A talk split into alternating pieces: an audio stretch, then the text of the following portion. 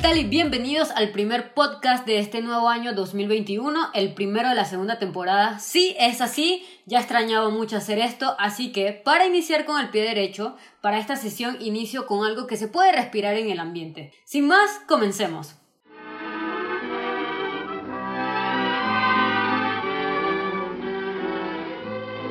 Las comedias románticas son un subgénero de comedias y películas románticas, tal y como lo dice su nombre. Estas películas se han extendido como el género cinematográfico más exitoso dentro del romanticismo cinematográfico. Pero ¿de dónde nace este género? La comedia romántica nace de la comedia screwball, que traducido al español significa comedia locada. Es un subgénero que surgió en los Estados Unidos durante los años 30 época de la Gran Depresión, que se centraba en los enredos de los protagonistas, un hombre y una mujer, que mantenían a la audiencia esperando descubrir de qué manera estarían juntos. Las comedias Screwball abordaron los conflictos entre las clases sociales, capturando al estado de ánimo de la época al retratar las crisis económicas, pero ofreciendo un indicio de esperanza a través de los personajes que al final superan todos los obstáculos. Películas como lo que sucedió aquella noche de 1934 que contaba la historia de una chica mundana y caprichosa llamada Colbert y que en su vida conoce a un pícaro periodista llamado Gabriel, con el cual desarrollará una historia de amor. Fue una de las últimas películas de comedias románticas creadas antes de que la Asociación Cinematográfica de Estados Unidos empezara a hacer respetar el Código Hays de 1934, código de producción cinematográfico que determinaba en las producciones estadounidenses con una serie de reglas restrictivas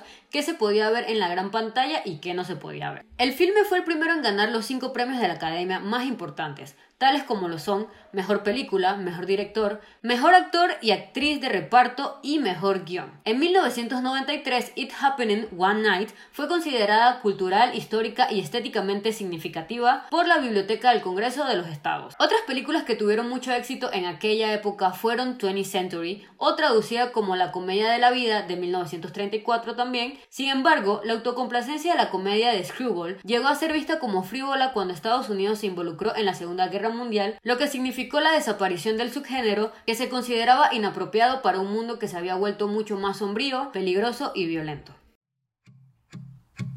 Do you hear me talking to you across the water, across the deep blue ocean under the en este tipo de películas usualmente podemos observar muchos clichés que para muchos podrían ser predecibles, pero que sin duda alguna nos hacen decir una vez los protagonistas obtienen su final feliz. Para esta sesión hablemos también de cuáles son los más recurrentes y los que usualmente vemos en estas. Número 1. Nunca debe faltar la escena dramática en los aeropuertos. Uno de los protagonistas emprenderá un camino distinto en su vida, pero no. Siempre regreso detiene la fila del aeropuerto para abrazar a su amor correspondido. Número 2. Los besos apasionados debajo de la lluvia. Número 3. Las declaraciones de amor en lugares públicos. Número 4. Las clásicas huidas de bodas o interrupciones en ellas. Número 5. Los protagonistas se odian al inicio, pero al final siempre terminan enamorados. Número 6. Los besos interrumpidos a la mitad por alguna persona externa o situación alterna. Y número 7. El protagonista es un mujeriego, pero una vez conoce a la chica ideal, cambia y este se enamora. Para esta sesión escogí tres de mis películas de comedias románticas favoritas, las cuales pienso personalmente que tienen uno que otro de estos clichés anteriormente mencionados, pero que funcionan muy bien y a la perfección. Número 1. Día de los Enamorados del año 2010. Dirigida por Gary Marshall, protagonizada por Ashton Kutcher, Jessica Alba, Jessica Biel, Bradley Cooper, Jamie Foxx, Anne Hathaway, Jennifer Garner, Patrick Dempsey, Eric Jane, Queen Latifah, así como Emma Roberts, Taylor Swift y Taylor Lautner. Vaya, esa lista está muy larga de muchas personas muy conocidas. La película se localiza en el día de San Valentín en Los Ángeles y cuenta 10 historias distintas protagonizadas por estas personas anteriormente mencionadas que están interconectados de alguna u otra manera. Uno de mis datos curiosos favoritos de esta es que de todos los actores que participaron en la película, Anne Hathaway, Héctor Elizondo, Larry Miller y Katie Marshall también habían formado parte del reparto del Diario de la Princesa de Disney, que curiosamente ambas películas también tuvieron el mismo director, Gary Marshall. Por otra parte, otra de las personas que también aparecen en esta película es la muy famosa Julia Roberts, la cual cobró 3 millones de dólares por aparecer únicamente 6 minutos en todo el filme. Y como otro dato curioso, sorprendentemente los productores de la película decidieron no planear su estreno para el 14 de febrero, aunque las fechas rondaron en el Día de los Enamorados, sin embargo, en ningún país se lanzó el mismo día de San Valentín. Película número 2. Cómo perder un hombre en 10 días. Película del 2003. Protagonizada por Kate Hudson y Matthew McConaughey. Está basada en una historieta con el mismo nombre hecha por Michelle Alexander y Janie Long. Esta película cuenta la historia de una periodista llamada Andy Anderson que trabaja para la revista Composure, como la chica How To o traducido en español La chica como, sección de la cual se está aburriendo porque quiere escribir más notas acerca de política y algo que a ella más le interesaba. Ella pronto se encuentra escribiendo un artículo llamado Cómo perder a un chico en 10 días, en el cual su jefa le dice que debe salir con un hombre y hacer todas las cosas que las mujeres tienden a hacer mal cuando están en una relación, para así poder tener más libertad ella misma al escribir sus próximos artículos. Curiosamente, en el mismo día, el ejecutivo de publicidad Benjamin Berry le dice a su jefe que él puede enamorar a cualquier mujer en tan solo 10 días y llevarla como pareja a la fiesta de la compañía. Este, si lo consigue, tendrá a cargo la publicidad de una nueva compañía de diamantes encabezada por su jefe. En las coincidencias del destino, Andy y Ben se conocen esa misma noche y empiezan sus trabajos. Ninguno revela sus verdaderas intenciones, los que lo lleva a una serie de extrañas situaciones en su relación. Como dato curioso de esta película, se gastaron alrededor de 14 millones 200 mil dólares solo en joyería. Y para darle realce a la compañía ficticia en la que trabajaba Andy, la producción se basó en la revista Composure en la prestigiada Cosmopolitan que ya muchos conocen alrededor del mundo. Como otro dato, originalmente el papel de Andy, quien se lo quedó al final, Kate Hudson, iba a ser interpretado por Wayne Patrol, a quien muchos reconocemos como Pepper Potts en el universo cinematográfico de Marvel. Y como mi tercera película favorita en este subgénero, la número 3 es nada más y nada menos que Crazy Stupid Love o traducida como Loco y Estúpido Amor del 2011, protagonizada por Steve Carell, Ryan Gosling, Julianne Moore y Emma Stone. Sí, mi actriz favorita. Obviamente esta película tenía que estar en este top. La película trata de Cal Weaver, papel interpretado por Steve Carell y Emily, Julianne Moore, quienes llevan 25 años de casados, pero su matrimonio llega a su fin cuando ella le confiesa haberle sido infiel con un compañero de trabajo. Tras aceptar el divorcio e irse de la casa, Cal comienza a frecuentar un bar, en donde conoce a un metrosexual llamado Jacob Palmer, quien es interpretado por Ryan Gosling, quien este le ayudará a que deje de ser un fracasado y se convierta en un total galán. Siguiendo los consejos de Jacob, Cal logra salir con un total de nueve mujeres, incluyendo la maestra de su propio hijo Robbie, a quien Cal no había conocido porque nunca había ido a las reuniones escolares. Mientras Cal se dedica a conquistar mujeres, Jacob conoce a Hannah, protagonizada por Emma Stone, una joven universitaria de quien se enamora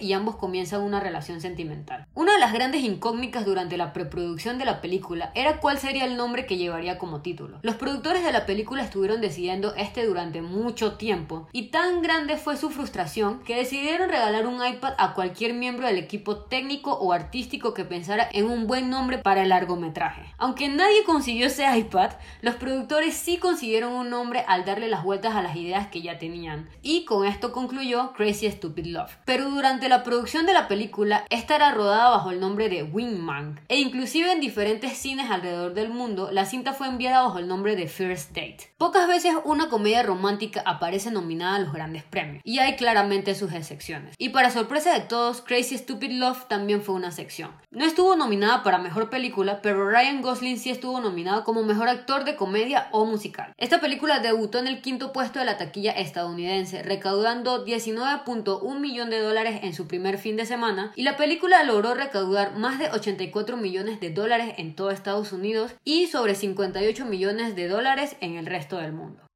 Entre otras películas que podemos mencionar como clásicas de este subgénero, podemos mencionar a Pretty Woman de 1990, La boda de mi mejor amigo de 1997, Notting Hill de 1999 y podemos entender por qué Julia Roberts cobró 3 millones por 6 minutos en la película de Día de los Enamorados, ya que esta ganadora de Oscar es literalmente la reina de este subgénero. Entre otras también podemos mencionar a Cuando Harry encontró a Sally de 1989 y 10 cosas que odio de ti de 1999.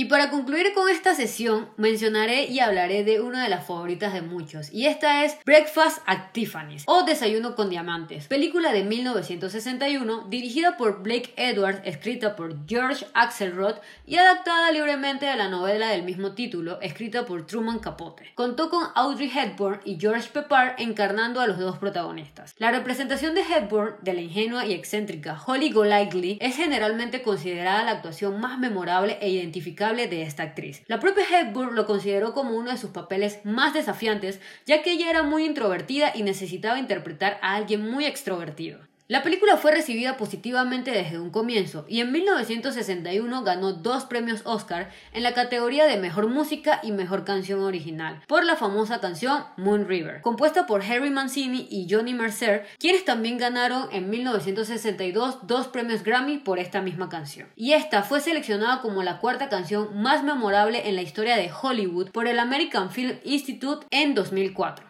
La película también fue candidata a otros tres premios Oscar, tales como lo son el Oscar a la mejor actriz para Hepburn, Oscar al mejor guion adaptado y Oscar a la mejor dirección de arte. La película cuenta con la historia de Holly, quien aparentemente es una escort, alguien a quien un cliente paga por acudir con él o ella a reuniones, fiestas o salidas de la ciudad. Y esta persona en su contratación puede incluir o no tener relaciones sexuales. A este punto la película no es clara a diferencia del libro. Sin embargo, Holly era una aspirante actriz con un comportamiento bastante extravagante.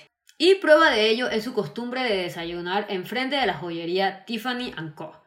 Por el otro lado del protagonista tenemos a Paul Bayard, quien es interpretado por George Pepper, quien es un tímido escritor que es el mantenido de una mujer casada. Cuando ambos se convierten en vecinos y se conocen, Holly se enamora de Paul. Sin embargo, ella lo rechaza después y se compromete, por su dinero, con José Pereira, un político brasileño millonario. Finalmente, después de que su prometido rompe con ella, Holly acepta el amor de Paul. En el primer momento se pensó que la actriz principal de la película debió ser Marilyn Monroe. El personaje de Holly tenía 19 años cuando conoce a Paul por primera vez, pero Hepburn cumplía ya los 31 años cuando esta comenzó el rodaje de la película. Muchos recordarán el icónico vestido que ella utiliza en la película, ¿sí? Y me refiero a ese vestido negro que a todas nos encanta. Ese famoso vestido fue diseñado exclusivamente para ella por Hubert de Givenchy. Este fue subastado en Christie's en el año 2006 por más de 900 mil dólares. Una de las escenas más largas de grabar fue la escena de la fiesta, ya que tardó 6 días en rodarse en los estudios de la Paramount. Lo más curioso es que para crear el ambiente de humo dentro de la habitación contrataron hasta un apicultor. Para esta película, Tiffany abrió un domingo para rodar las escenas,